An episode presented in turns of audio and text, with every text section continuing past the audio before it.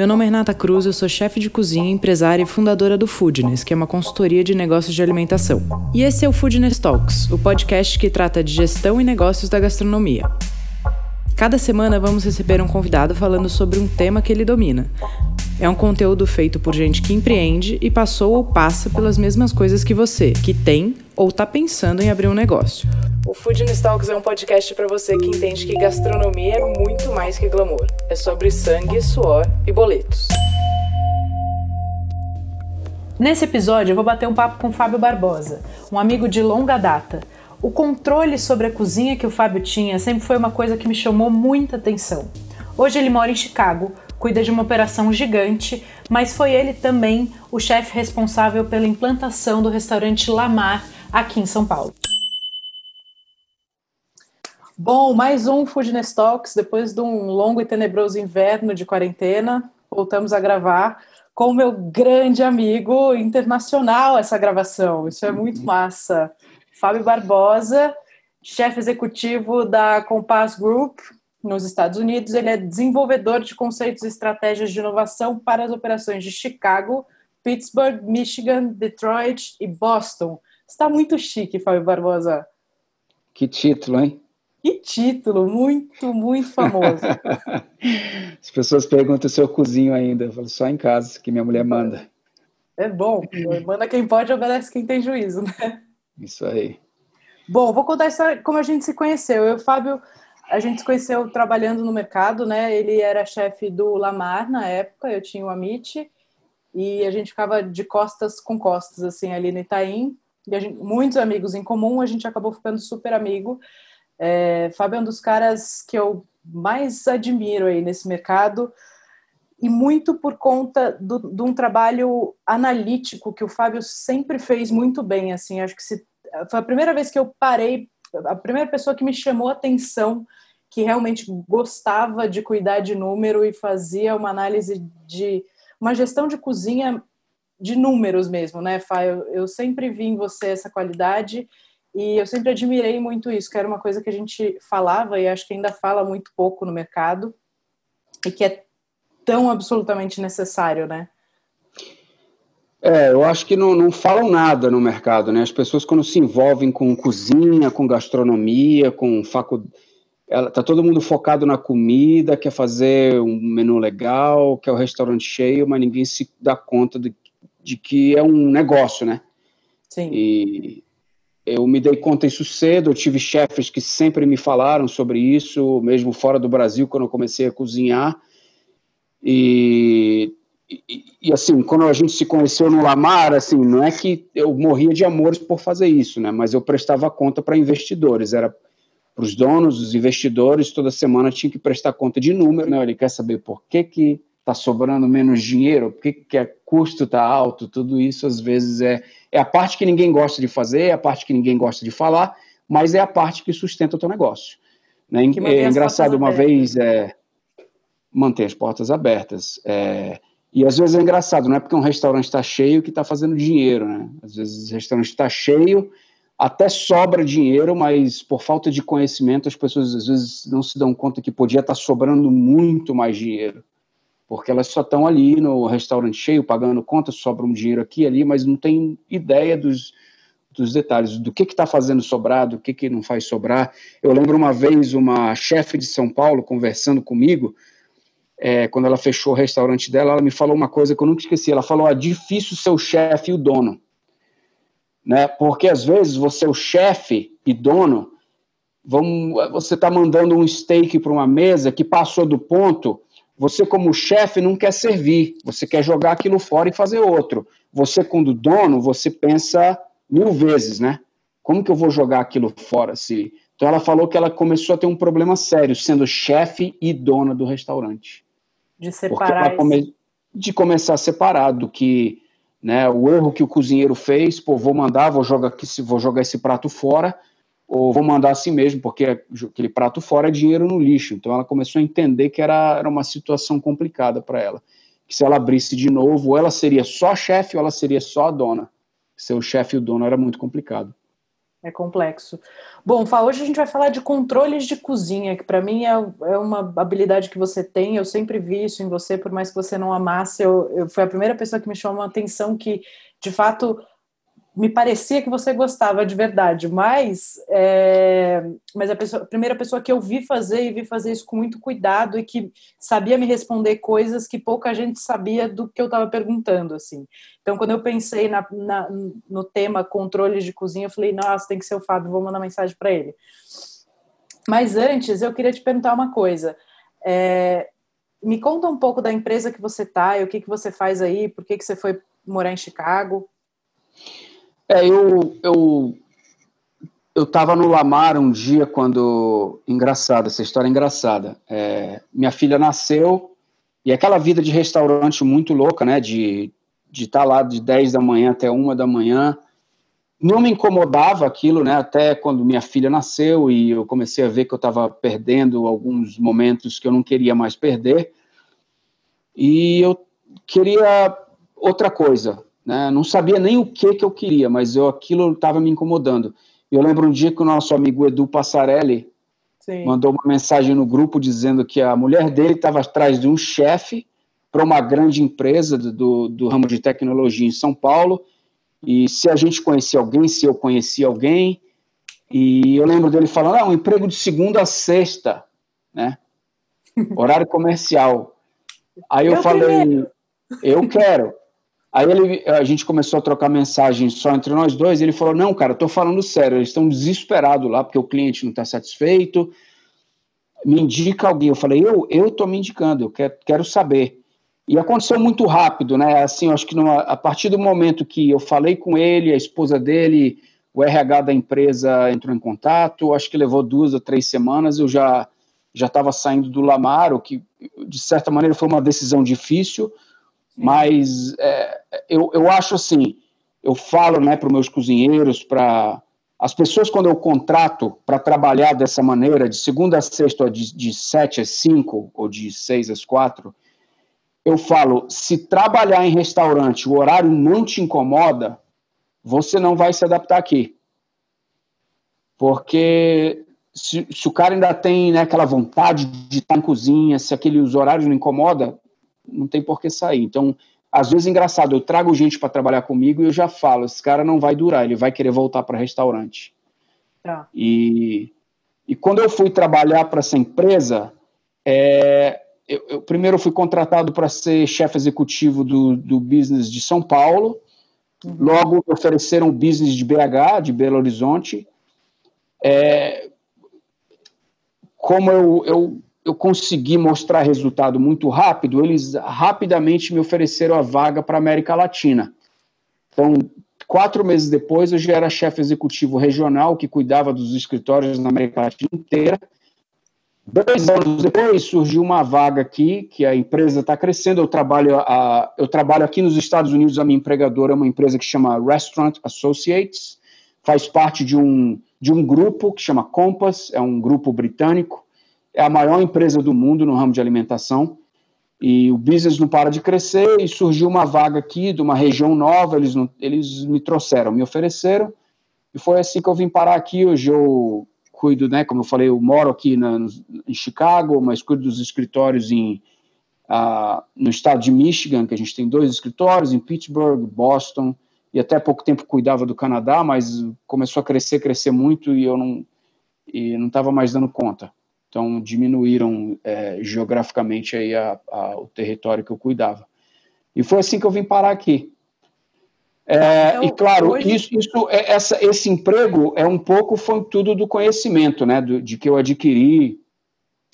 Uma vez, é, antes do Lamar, eu trabalhava no Hotel Emiliano e o Baratino, que hoje é chefe executivo do ITA, ele era meu chefe. E aprendi muito com o Zé. E o Zé uma vez me falou uma coisa que eu já fazia e nunca esqueci. Eu falo para todo mundo um cara que se dedica à cozinha, um chefe, um cozinheiro, ele tem que se dedicar, ao mesmo tempo que ele se dedica no fogão, ele tem que se dedicar fora do fogão. Eu pensei sobre aquilo. O que, que ele quis dizer com aquilo? Aquilo é o que o Zé trouxe, né? O Zé de escola de gastronomia, de hotelaria. Em hotelaria você tem que trabalhar, cuidar de custo, essas coisas, está sempre sendo cobrado por para dar resultado. É, e, é você não parar, porque chega um momento que a comida você é, é parte do, da, né, do, do teu dia a dia, você tem que começar a aprender de outras coisas, que é basicamente a gestão, de uhum. cuidar do, do, negócio como um negócio, né, e não só se preocupar com a, com a comida, entender porque, é, porque no Brasil é muito, né, é, é muito interessante o business, é, às vezes você vai em restaurante que o ambiente é agradável, o preço é bom, a comida é boa e não dá certo. E às vezes você vê restaurantes que a comida não é essas coisas, o serviço não é essas coisas e está lotado. Não tem uma fórmula mágica. É engraçado isso, né? Cansei, você cansa de ver bons lugares fechando e às vezes você não sabe por quê. Então, é, se você já não faz as coisas certinhas, é mais fica mais difícil ainda de, de manter, se manter num, num negócio que que as pessoas abrem e fecham o tempo inteiro. É, no final, qualquer negócio de gastronomia é um negócio de centavos, né, Fá? Porque a gente, a gente trabalha com, com um insumo que essencialmente representa uma boa parcela do preço de venda. O nosso valor agregado a gente não consegue fazer 10, 20 vezes o preço de custo, é sempre ele, ele é mais apertado, né? O CMV representa aí uma taxa importante do nosso preço final. E além disso, a gente tem insumos é, que estragam, são todos perecíveis. Então, uma proteína dentro de uma casa que é um insumo mais caro, ela tem o menor tempo de, de, durabilidade. Então, se você não tem esses controles e se você não implementa os, os fluxos de informação também, você acaba. Tem, tem muito lugar que eu vejo, a gente entra na consultoria, o mesmo tanto que você está usando para vender, você está jogando fora, porque não implanta controle de, de desperdício, enfim, tem, tem várias tem várias ferramentas aí nesse caminho. E aí eu queria que você me contasse, assim, hoje o, o seu trabalho é muito mais administrativo, né? Quase zero operacional ou de cozinha. É, eu estou zero na, na, na, na, cozinha. Eu, meu trabalho é basicamente, a gente trabalha para um, um cliente muito exigente que está o tempo todo pedindo por inovação. A gente atende, por exemplo, no escritório de Chicago, são quase duas mil pessoas. A gente serve café da manhã, almoço, tem um happy hour toda quinta. Para o cara que vai lá comer todo dia, né, ele, se você não, não, não serve coisas diferentes e, e, e não traz para ele uma, uma novidade, ele reclama. Tá. Né? Então, o meu trabalho é basicamente desenvolver é, processos e conceitos, né? Então, é, por exemplo, é, pouco tempo no escritório de Chicago, a gente criou uma estação de comida mexicana, criou uma estação de hambúrguer. Então, eu estou por trás desses conceitos e, e para que eles se ajustem ao que o cliente quer, que é um, um, um programa muito saudável, sustentável, muito focado em é, pouca carne, muitos legumes, né, muita, muito do que todo mundo está um pouco trabalhando e, e desenvolver processos para que meus restaurantes, tanto faça se ele atende duas mil pessoas em Chicago ou 150 pessoas em Detroit, os meus chefes tenham é, não só informação, mas um recurso para desenvolver a mesma comida com a mesma qualidade. E trazê-los também para participar desses, é, dessas criações, porque como a, quando você começa a desenvolver muito conceito, muito cardápio, muita receita, tem chefe que fala, opa, mas eu não estou participando do processo criativo. Então, além disso, você tem que trazer essas pessoas para participarem com você, para eles, senão eles se sentem que eles não, não, não eles, a, a, aquele tipo de trabalho não, não, tem, não é mais atrativo para eles, se eles, como chefes, não conseguem colocar a parte criativa em prática. Então ah, é então isso, é basicamente criando processos para que é, eu tenho certeza que mesmo eu não estando no escritório de, de Boston ou de Pittsburgh, as coisas vão estar do jeito que elas devem estar. E além disso, então você está me falando de uma parte que tem gestão de pessoas, então pegar a demanda do cliente, mas também entregar os resultados que, que a sua empresa precisa, né? Tudo isso precisa caber no preço que, é, exatamente. É, é, uma coisa assim, a gente não vende a comida, né? A gente trabalha com um contrato e uma como que fala? A gente tem um budget, por, a gente tem tanto para gastar por pessoa. Tá. Então, de certa maneira, o cliente não se importa muito se eu vou servir filé mignon, peixe ou frango.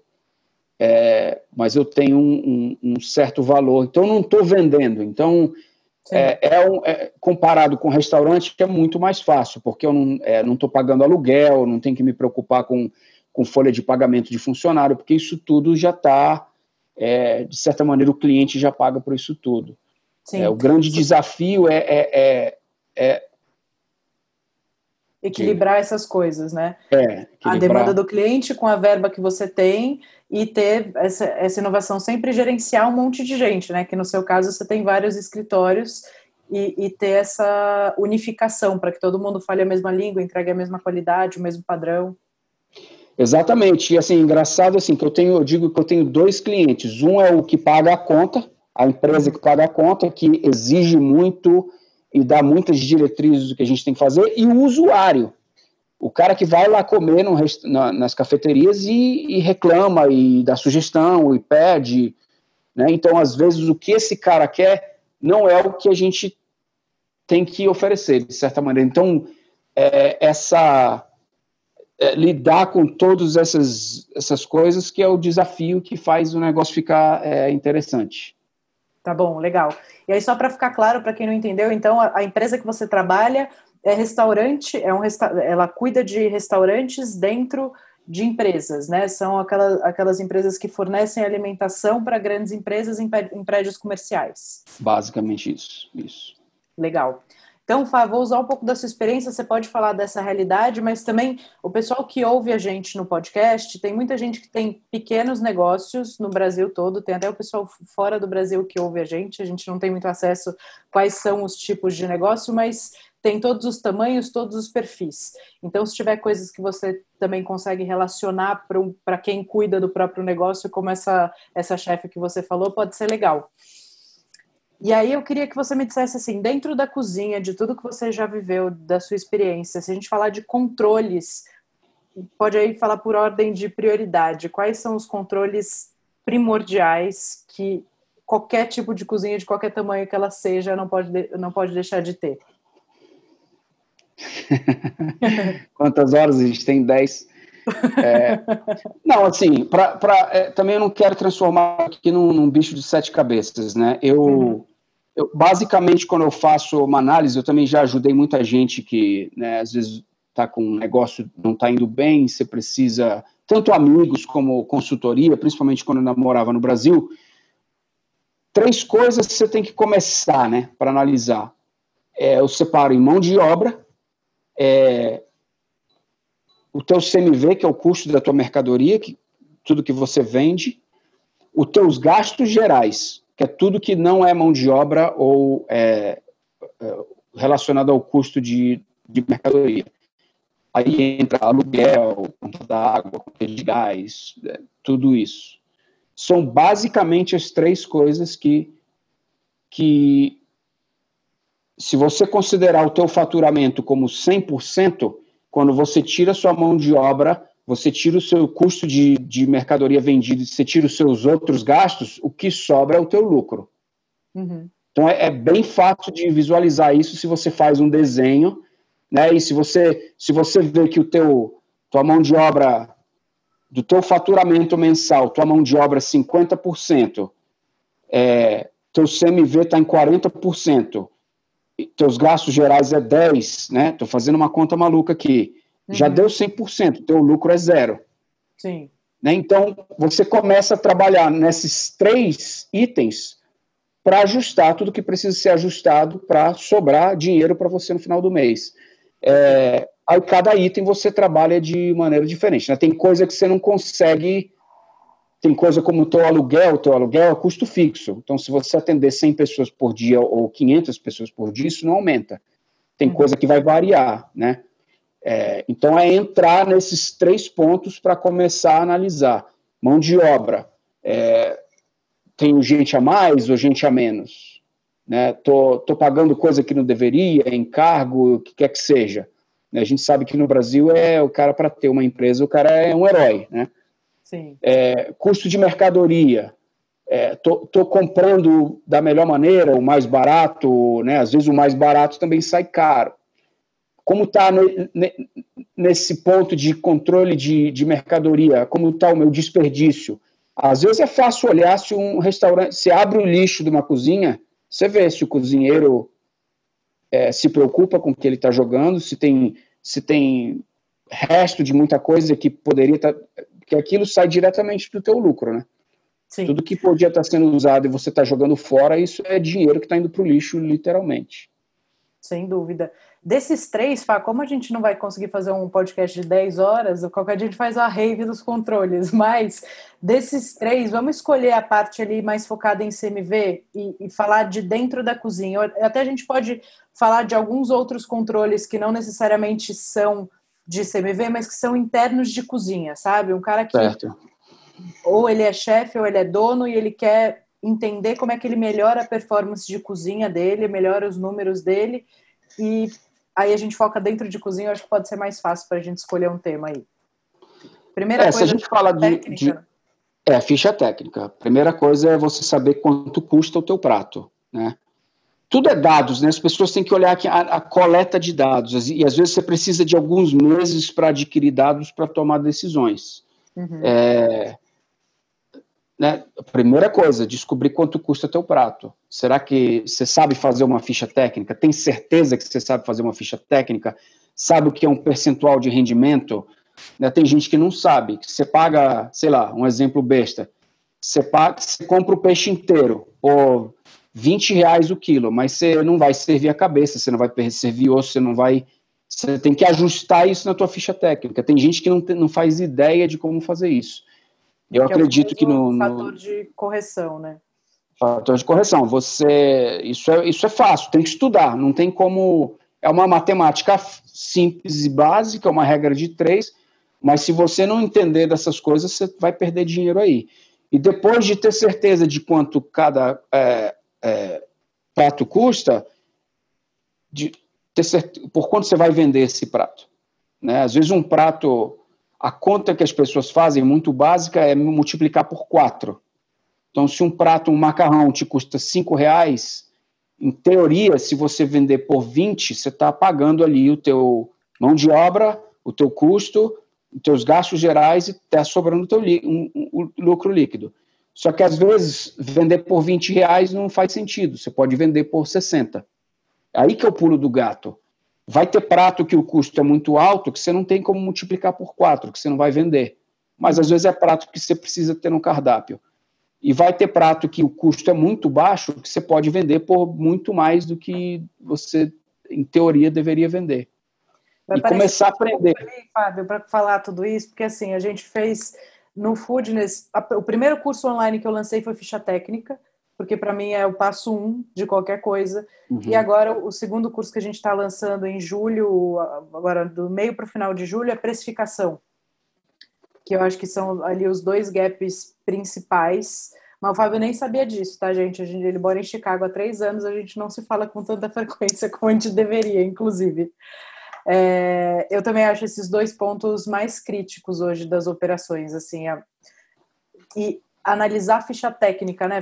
Eu vejo, eu vejo um, assim, quem está fazendo a ficha técnica faz a ficha e ah, eu descobri quanto custa, mas a partir da ficha a gente pode descobrir várias coisas, inclusive fazer escolhas de do, do negócio em cima daqueles dados, né? Porque uhum. a, a, ficha técnica nada mais é do que uma coleta de dados e a partir disso você começa a, a tomar as devidas providências. Uhum. E uma coisa que eu acho importante é, por exemplo, checar, fazer uma auditoria se o tamanho da porção que você está tá contemplando na ficha técnica é o tamanho da porção que estão servindo é, de fato. Exatamente, exatamente. Eu lembro que no Lamar a gente passou por isso, né? A gente abriu o restaurante restaurante bombava demais no começo, tinha um monte de controle que você. Às vezes você abre, tem que abrir, tem que ter certeza. Quando você abre um restaurante, você tem que ter certeza que todo mundo que vai entrar lá vai adorar. Uhum. Então a gente decidiu focar nisso, na qualidade do que era servido, para depois pensar no, nos ajustes né, é, é, de ficha técnica e tudo. E quando a gente começou a pesar, a gente via, meu, ceviche é para ter 150 gramas de peixe, estão metendo 210 gramas de peixe. Então a gente fez um trabalho né, de porcionar, literalmente porcionar. Nada saía da cozinha sem ser pesado. Então, cada ceviche que saía, o peixe era pesado antes, era feito ceviche para ter certeza. Porque aí não envolve só a questão do custo, envolve uma questão de. Bom, um dia eu sentei nesse restaurante e veio um ceviche de um tamanho, outro dia eu claro. vim veio menor, outro dia eu vim e está maior. Isso também reflete na, numa experiência negativa para o cliente, né? Não é só uma questão do custo aí. Então, exatamente o que você falou, não adianta você ter uma ficha técnica, e eu já vi gente fazendo ficha técnica assim, começa a diminuir é, o tamanho das porções na ficha técnica para ter um preço de custo que, é, em teoria, seja bom, mas na prática eles não pesam nem porcionam e acabam, acabam servindo um prato muito maior do que deveria. Porque cozinheiro, se você deixar, ele vai encher o prato, né? Se você não pesar a porção de risoto, ele vem com a panela dele que ele já fez sem pesar, e o prato é grande, em vez de colocar 180 gramas, ele vai enfiar 360 gramas, porque ele vai, o prato não parece que está cheio. Então tem um monte de coisa que influencia na, nisso tudo e às vezes você não se dá nem conta. Se você não tiver um controle forte sobre isso, aí de, como você falou, ficha técnica, primeira coisa, não dá para começar sem ficha técnica e depois ter certeza que o que você está servindo está batendo com a ficha técnica. Sim. E se tiver que ajustar a ficha técnica, ajusta a ficha técnica. Perfeito, é isso. E ficha técnica não é uma entidade, né? Ela é um negócio que trabalha para você. Você fez a ficha técnica e não quer dizer que ela acabou. A ficha técnica você ajusta sempre e preenche sempre, né? Ela é, ela é um organismo vivo que você tem que ir adaptando do mesmo jeito como você vai adaptando o dia a dia da cozinha. Exatamente. E assim, eu sei que hoje tem sistemas que ligam teu inventário com o que você vende com o preço das coisas que você comprou. Porque uhum. assim, ó, outra coisa que eu já vi, o cara fez uma ficha técnica que ele usa, sei lá, atum, que custa, sei, sei faço ideia no, em real, mas, né, 60 reais o quilo, né, quando ele fez a ficha técnica.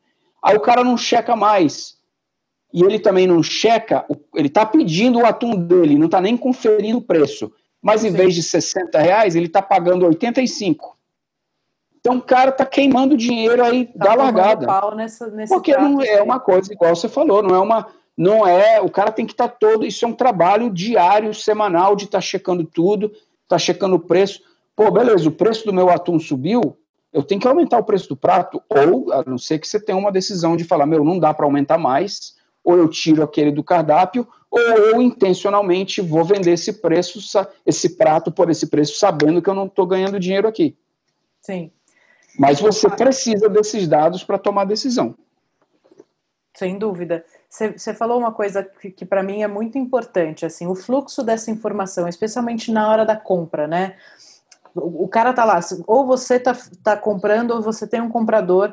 É, especialmente se é, um, se é um restaurante pequeno, é muito comum que a gente acomode em ter os fornecedores de confiança e passe a não fazer cotação e nem negociar preço. Você liga e faz exatamente o que você falou. Oi, tudo bem? Manda 10 quilos de atum. E aí você não negociou, você não sabe quanto, quanto você está pagando. O cara que vai receber não sabe se você pediu 10 ou 12, porque também para o cara te mandar 12 e você ter que pagar 20% a mais do produto que você não precisava naquela hora. E é, tanto você fazer essa análise prévia, quanto você fazer é, um espelho do pedido de compra para o cara que está recebendo conferir. Exatamente. E assim, você falou tudo agora, né? Tem gente que até cota. O cara cota, ele fala, não, vou pedir o atum desse cara aqui que está mais barato. Só que aí ele não, ele não, você sumiu aqui um pouco. Acho que eu, minha tela travou. tá me ouvindo? Voltei. É, o, quando ele recebe aquela mercadoria, ele também não confere. Então, Sim. ele pediu 100 quilos de atum, né, a 50 reais o quilo, e a pessoa que recebeu não sabe quanto ele pediu e quanto por quanto ele, ele, ele ia pagar.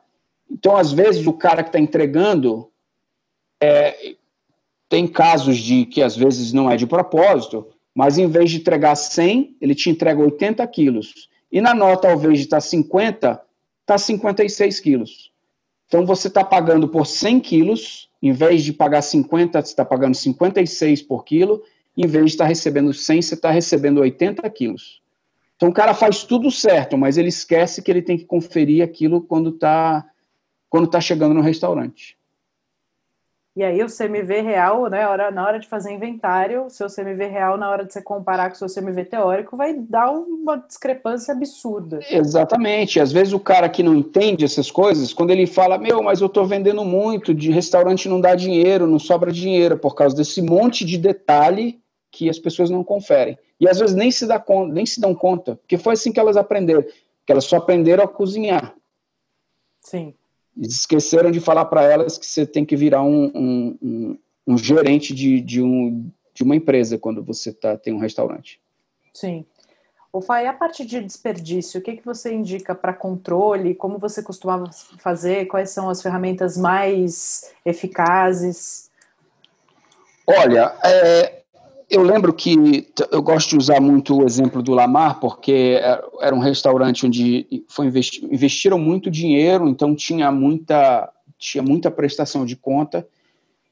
E o, o Lamar, como basicamente trabalhava com peixe fresco, a gente tinha que ter era sempre muito cuidado, e o, pe, o, o preço do peixe variava muito dependendo da época do ano. É, a gente criou lá um sistema manual Hoje, aqui nos Estados Unidos, na empresa que eu trabalho, a gente tem esse sistema computadorizado. Tá. E foi basicamente assim: no final de todo o serviço, tudo que tivesse que ser jogado fora, a gente pesava.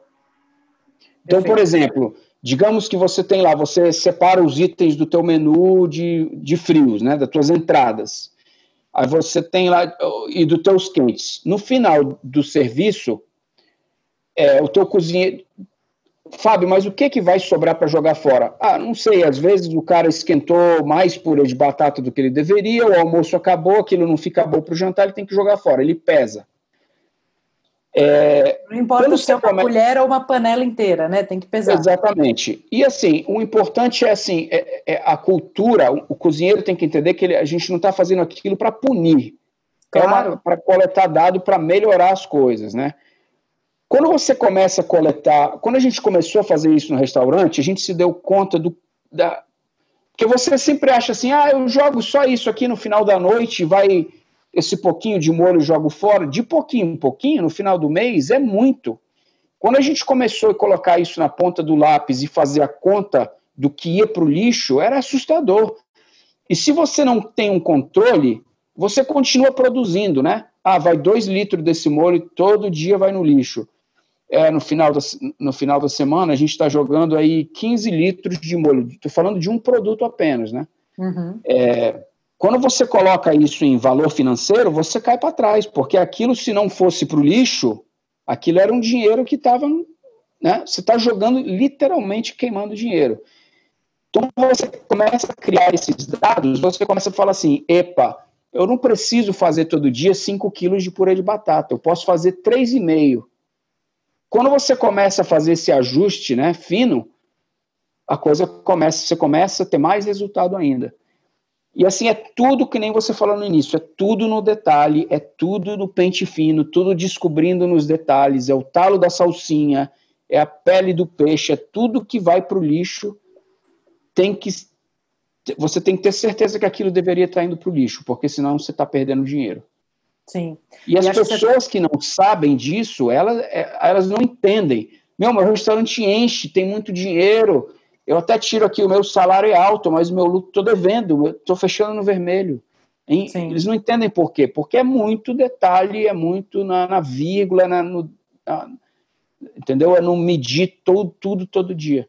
Quando você faz isso, controle de desperdício, você e começa a criar um. um é, se você cria uma planilha e começa a adicionar valor a isso, é impressionante. chega a ser assustador a quantidade de dinheiro que vai para o lixo. Sim, eu acho que você tocou num ponto muito importante que é a cultura. Né? Como é que a gente vai fazer a equipe preencher essa planilha? Né? Se eles não entendem o porquê disso, e se você quer usar, se, o, se aí o gestor, o dono, está usando isso do, como uma forma de punir a equipe, isso vai dar errado. Né? Então uhum. tem que ser uma cultura construtiva e motivacional que você entregue o, além do porquê, você mostra, você mostra os números para a equipe, né? Às vezes eu vejo as pessoas muito preocupadas em não abrir número para a equipe, e tem coisa que não dá, você precisa mostrar para eles, inclusive depois que você precificar quanto a gente jogou de comida aquela semana no lixo, a hora que você mostra isso em grana para eles, eles assustam. E é importante que eles entendam que isso é, é, é importante para a empresa, para todo mundo que está ali, né? Exatamente. Ó, eu acho que assim, hoje em dia, o fator, na minha opinião, hoje, depois de tantos anos em cozinha, mais de 20 anos trabalhando na área, depois de ter me especializado em coisas fora de culinária, eu dei muito valor à gestão de pessoas. Para mim, o fator mais importante dentro de uma empresa e, e, e um restaurante são as pessoas. As uhum. pessoas. Se você é sincero e você pode até usar esse controle de, de desperdício e usar isso como uma maneira de bonificar a tua empresa, a tua, tua equipe, se você quiser. Você fala, ok, pessoal, se a gente diminuir, domingo vou pagar uma cerveja para vocês. O que quer que seja. Ó, pessoal, tá aqui esse mês, vou dar uma cesta básica porque a gente diminuiu bastante o nosso desperdício. Você usa aquilo, você começa a criar consciência nas pessoas. Sim. Né? Você... É super importante que seja motivacional e não, e não punitivo, né? Motivacional. Aí é que está a importância de um chefe forte. Hoje as pessoas acham que ser um chefe é só cozinhar. Errado. Esse tipo de. Se você tem uma empresa e você contratou um chefe, a não ser que você seja o dono, você tem que cobrar do chefe essas coisas. Você tem que pagar o chefe, né, recompensar teu chefe de uma maneira, porque se ele entregar resultados, né? Então, teu chefe tem que ser o coração do restaurante, não só para fazer o prato que, a, que, uma revista gastronômica elogiou, mas para ser o cara que vai saber te explicar o porquê que o custo está alto, por que, só vende esse prato, por que, ele, que iniciativas ele vai tomar para abaixar o custo, esse tipo de coisa. Né? Enquanto as pessoas não entenderem isso, é difícil. Sim. Você vai estar sempre contratando alguém em meia boca, né? E os chefes não vão entender que eles precisam se é, aprender mais e, e, e, melhorar como gestores, não vão entender. E o mercado, quem sofre é o mercado, né? Porque você Sim. não vai ter uma é, um monte de gente tentando se melhorar como gestor. Não, você vai ter sempre aquele pessoal naquele nível que até vai entregar uma comida boa, mas que se o restaurante dá ou não dá dinheiro, o cara não sabe te falar por quê. Sim. E um chefe, é, essencialmente, quando a gente fala do cargo, né, um chefe de cozinha é um cara que tem que entregar todas as métricas de cozinha, é um cara que tem que controlar ficha técnica, CMV, desperdício, fazer gestão de pessoas da equipe dele, né? Esse cara que, pô, eu tô vendo que o Zé da Praça Fria tá chateado, não tá rendendo. Zé, o que, que tá acontecendo? Precisa de alguma coisa? Então, eu acho que é, é, importante também a gente falar disso, porque eu acho que isso é uma coisa que acaba se perdendo, né? Fica a história do chefe cozinheiro, quando o cargo exige outras responsabilidades. Exatamente, exatamente, você falou tudo. E tu, tudo é assim, às vezes, eu entendo que abrir um restaurante no Brasil, você tem um milhão de reais, no final, antes do restaurante abrir, você já gastou um milhão e meio Uhum. Né, porque também as pessoas fazem a conta errada. Só, não, tem um milhão, aí vamos abrir, e acha que dá para abrir. É, e às vezes o cara já começa que, mais quebrado do que, do que deveria, porque ele achou que dava para abrir com um milhão, mas não deu. Ele abriu com um milhão e meio. Aí isso começa a refletir, por exemplo, ah, então em vez de eu pagar 20 mil para um chefe, eu vou pagar 8. Eu vi isso né, né, em lugares no Brasil. Eu lembro que uma vez eu estava é, ajudando uma empresa a contratar alguém para um cargo grande, que eu considerava grande, para cuidar da área de eventos de uma empresa grande.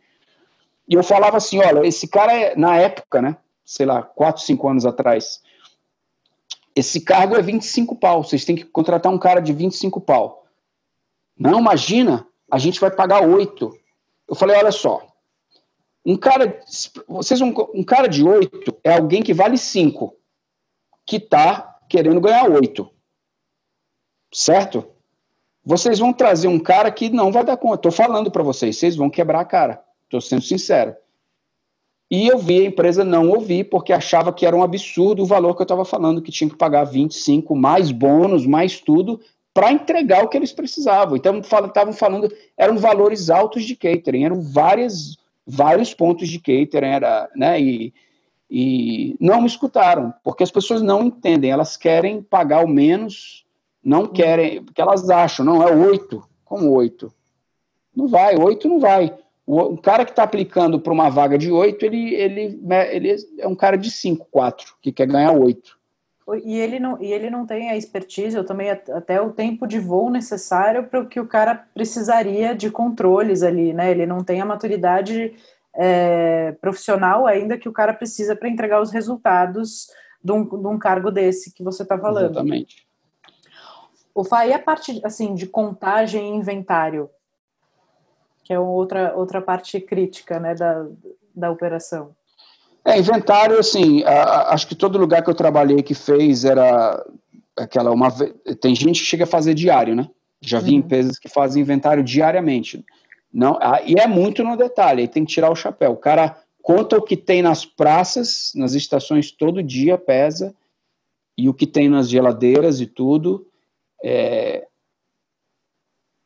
Aí é o controle muito, muito fino, que deveria ser. Tem gente que, que assim funciona. Né? Tem lugares que eu trabalhei que cozinheiro não pegava nada na geladeira, tudo era através de requisição. Então, ó, eu quero isso daqui. Então, você pede para sua praça para amanhã, você faz uma lista, entrega na mão do estoquista, teu chefe tem que aprovar.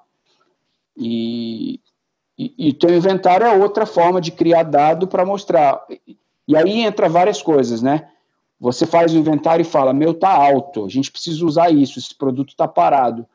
Aí entra uma flexibilização que o menu precisa ter para você, sei lá, criar um prato do dia, um especial da semana, onde te permita usar, às vezes, coisa. É, pô, tem esse produto, vamos.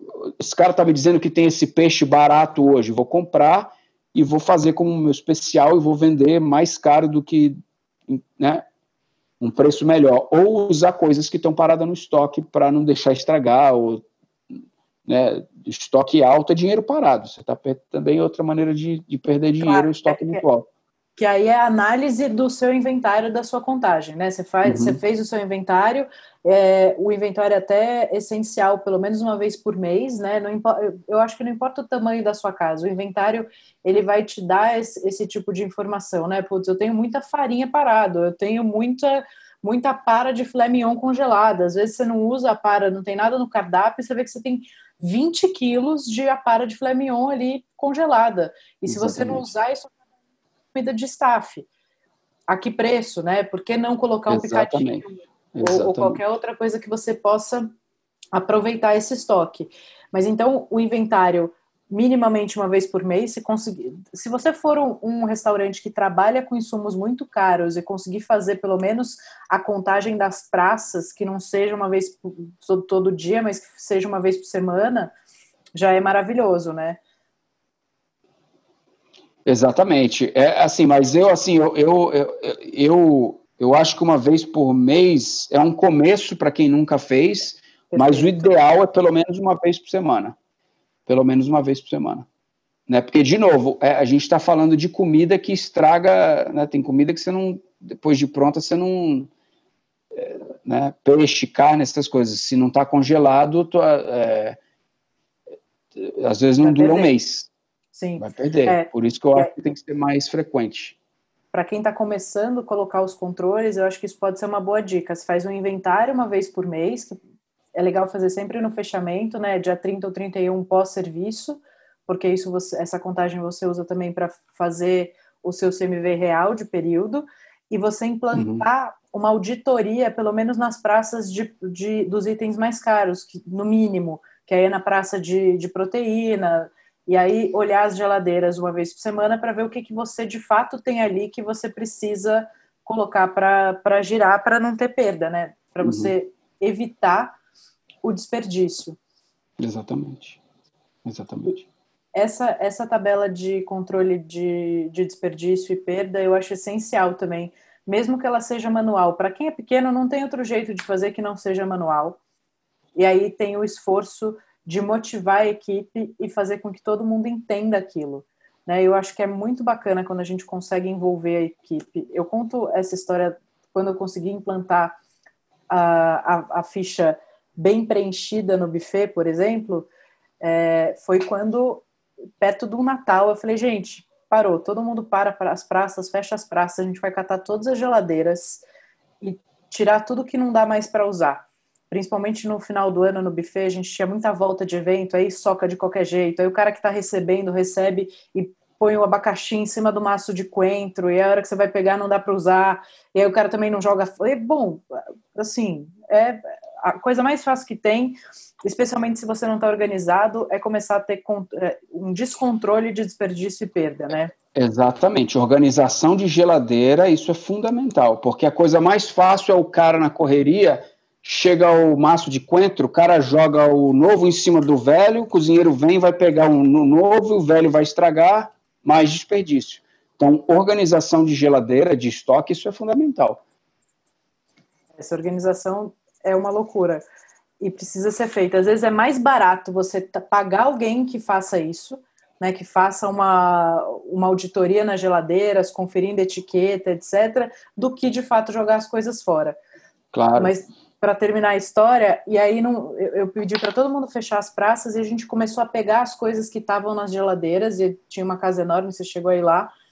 É, uma hora que a gente começou a botar tudo na mesma mesa, a gente almoçava numa mesa de 12 lugares, nem coube na mesa a quantidade, não precisava de mais mesa, a gente começou a colocar em outra.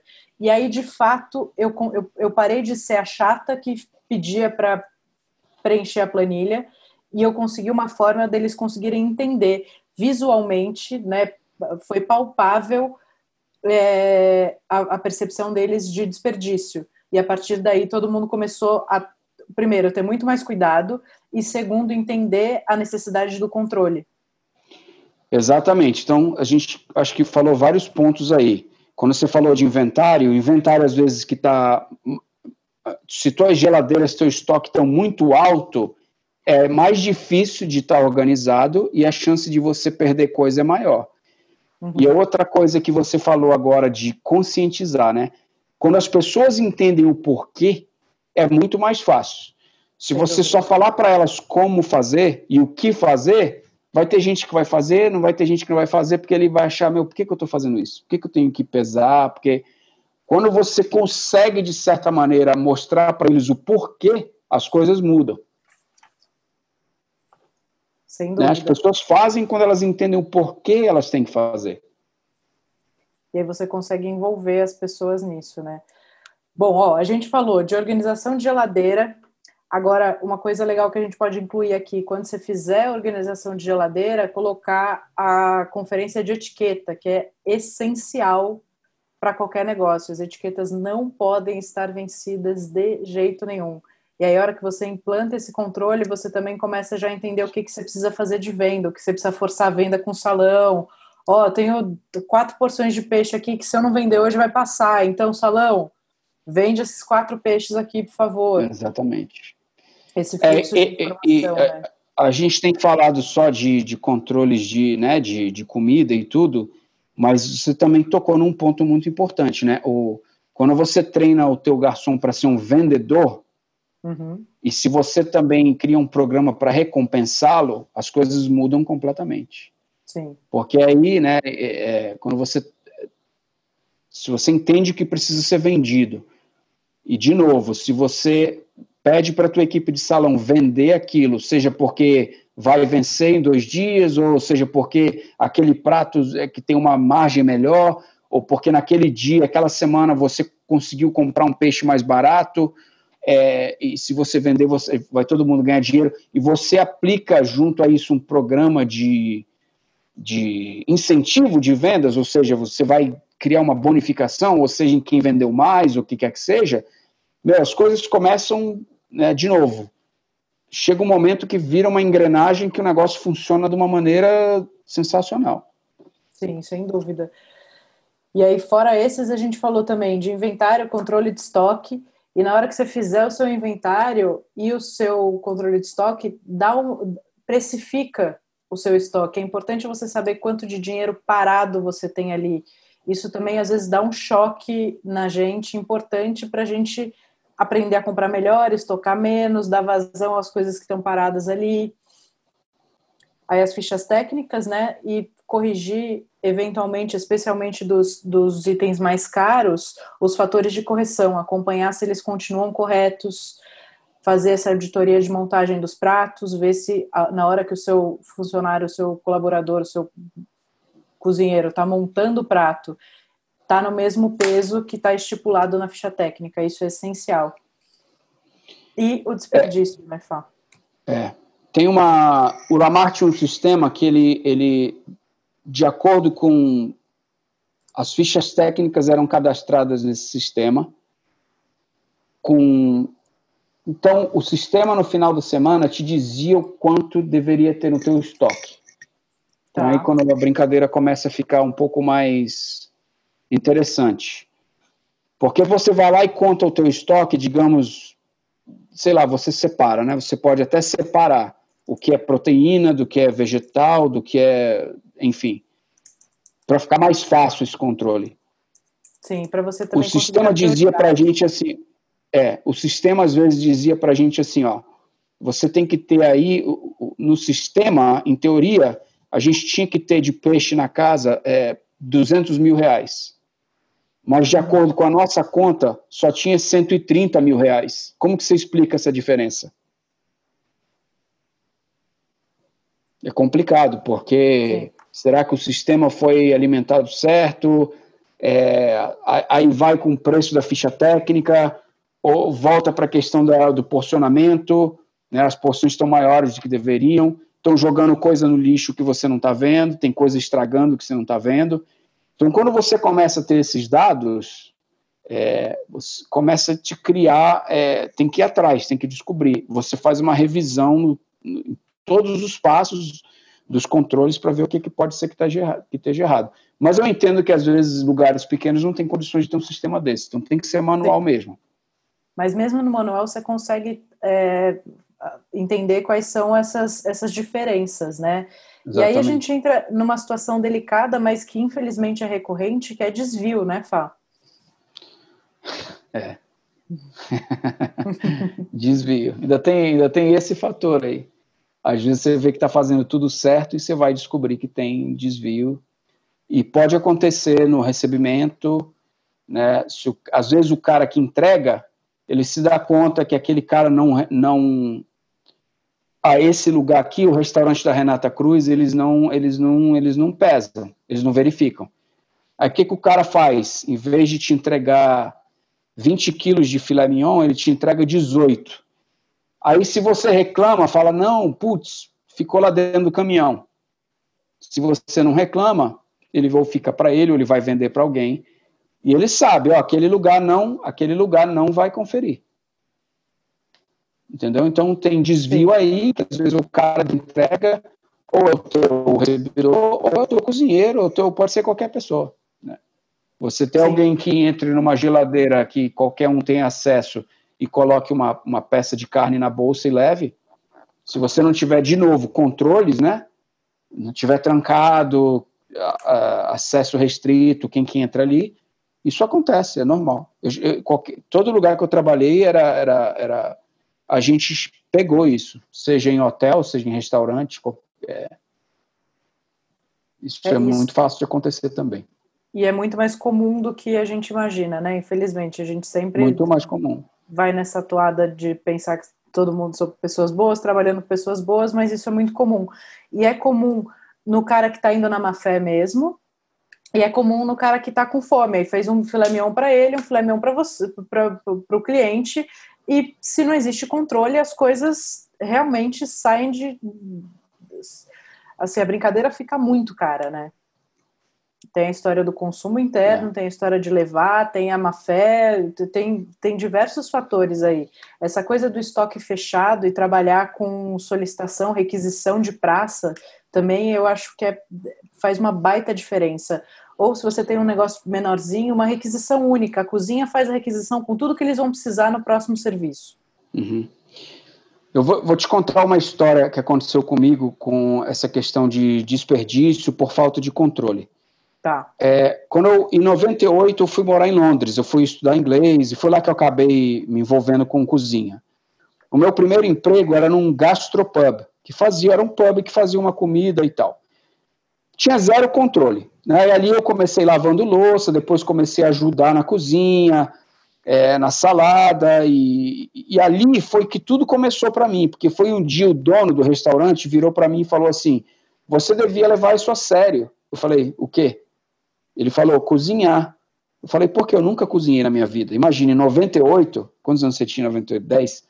15. É, não tinha, não tinha, não existia o que hoje chamam de gastronomia. Né? Quem trabalhava, então eu não sabia nada de cozinha. Só que na Europa isso já é, sempre foi, é, né? E, e ele falou assim: não, você, ó, você é um cara quieto, concentrado, organizado, você está tempo limpando, você só precisa aprender a cozinhar. falei, beleza. E eu perguntei para ele, mas dá dinheiro esse negócio de cozinha? Ele falou, dá. Tem chefe que ganha mais que o dono do restaurante. Foi aí que eu decidi me, me, é, me dedicar a estudar, enfim. Anos depois, eu, depois de já formado, de já ter trabalhado em restaurante bom, de já ter aprendido, ter trabalhado com chefes bons, eu comecei a ter uns dias extras de folga e um dia eu fui nesse bar tomar uma cerveja e ele falou, cara, preciso de ajuda, meu chefe, não sei o que. Eu falei, quer saber? Eu faço aqui uma vez por semana para você. E fui cobrir a folga do chefe dele uma vez por semana. Tá. E era uma cozinha bem pequena, era eu e o menino que lavava a louça a quantidade de coisa estragada que ele tinha na geladeira era assim de chorar. A quantidade, a falta de, de porcionamento. Um dia eu me envol... porque eu sou meio eu sou meio chato com tenho um toque com organização e limpeza. Eu tirava tudo da geladeira. Um dia lá pela acho que a segunda ou terceira semana que eu estava lá, o terceiro dia, eu chamei ele e falei, ó, preciso te mostrar uma coisa. Olha tudo isso aqui. Botei tudo em cima de uma bancada. Eu falei, ele também era um cara que no passado tinha sido chefe, ele viu que estava estragado. Eu falei, tudo isso aqui está na tua geladeira. O teu chefe não olha nada. Eu não, né, não tô, não tô aqui para puxar o tapete de ninguém, muito menos porque eu tenho outro emprego. Não, não, estou fazendo isso para eu ficar aqui. Mas você me deu apoio quando eu me deu meu primeiro emprego aqui, me ajudou. Eu, isso aqui não é certo, mesmo que, né, não é certo. Isso aqui é minha profissão. Zero controle. Né? Todo mundo comia o que queria no restaurante. É, e eu mostrei para ele que a falta de organização, então, tinha frango em cima, frango embaixo, frango novo, frango velho, carne para lá, carne para cá. As pessoas só tiravam o que elas viam, pegavam é, a primeira coisa, primeiro, ah, eu preciso de frango. Ela, o primeiro que elas achavam, elas tiravam e tinha um frango lá que precisava ser usado primeiro. Então, eu falei para aquele cara, eu falei, ó, eu, eu só estou fazendo essa, esse, um dia na semana aqui para te ajudar. E claro que você me ofereceu uma grana boa, eu não vou ficar aqui para sempre, mas a quantidade de dinheiro que você está jogando no lixo aqui é enorme, cara. Porque não tem, ninguém está nem aí para nada. Ninguém controla nada. Aí a, a, falta de controle, a falta de abrir a geladeira, a falta de criar as regras, né? Onde coloca laticínio numa porta só, outra, né? Frango, carne, peixe, tudo separadinho. Se, se você não tem essa coisa organizada e com etiqueta na porta mesmo, começa a ter um pouco de manteiga em cada praça, um, pouco, um leite aberto em cada praça, e isso tudo vai estragando, vai jogando fora, não, não, cria uma rotina, né? Exatamente, exatamente. E assim, para quem assistir isso e achar que é um bicho de sete cabeças, é, é um pouco de bom senso. É lembrar que aquele dinheiro é teu, que você não cuidar, você está jogando fora.